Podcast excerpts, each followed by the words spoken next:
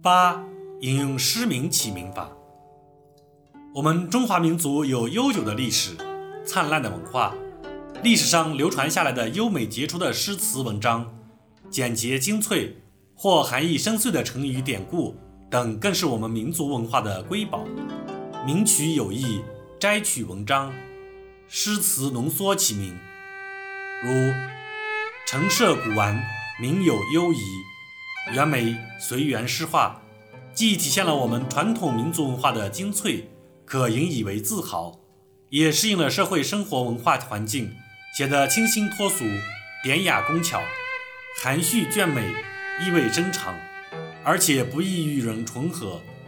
古往今来，《诗经》《论语》《史记》唐诗宋词等，不仅教育影响着一代又一代的学子，而且摘取其中文字取名的大有人在，特别是在文化阶层。以此起名，更成为一种风气。唐代茶圣陆羽，字鸿渐，其名字出于《易经》，鸿渐于陆，其语可用为仪，即。现代教育家杭伟，原名杭希奎，上学时，校长根据《诗经·河广》中“谁为何广，一苇杭之”的意思，给取杭苇，字一之。评论家、美学家王昭文，原名王昭文，因对孔子“朝闻道，夕死可矣”特别欣赏，取其意，又取原名谐音而名昭文。与相诗人戴望舒，原名戴朝宗，望舒取自楚大诗人屈原的名作《离骚》。前望舒始先屈膝，后飞廉始奔蜀。望舒。即神话中月神驾车的神，后来成为月亮的代称。邹韬奋是我国现代著名的新闻记者、出版家，他原名邹恩润，因其一生的主要著述及许多活动都用韬奋这个笔名，他的原名反被所淹。关于韬奋一名，他曾向人解释过：韬是韬光教养晦，出自《旧唐书》；奋是奋斗不息。用以自勉的意思。郭沫若曾就他的笔名做过一签名对联：“韬略终须见兴国，奋飞还待读良书。”这副对联对于我们也是很有裨益的。还有作家东方既白，出自苏轼《前赤壁赋》中，“不觉东方之既白”，东方是复姓。著名作家谢冰心之名，出自唐代诗人王昌龄的诗。芙蓉楼送辛渐，寒雨连江夜入吴。平明送客楚山孤。洛阳亲友如相问，一片冰心在玉壶。冰心一名，会使人想起清高之志、崇洁之情。现代作家张恨水，原名张心远，恨水一句也蕴含着一段深意。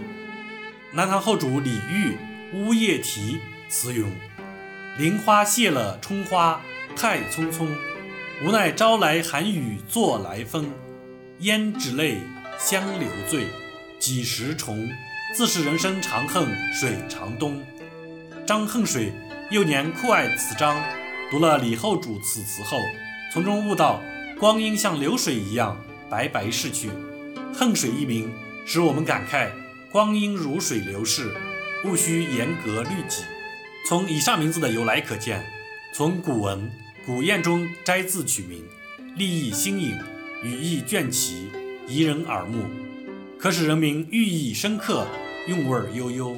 同时，人民中浓缩着优秀诗词的青词丽句，既可以发人沉思，引人回味，又可以反映出多种不同的风格。如欲表豪情壮志，可取《壮飞》，李白诗。俱怀逸兴壮思飞，欲上青天揽明月。白羽，卢龙诗。平明雄白羽，没在石棱中。等。翻影，李白诗。孤帆远影碧空尽，唯见长江天际流。飘然，杜甫诗。白也诗无敌，飘然思不穷。等。欲明亲情友谊，可用春晖。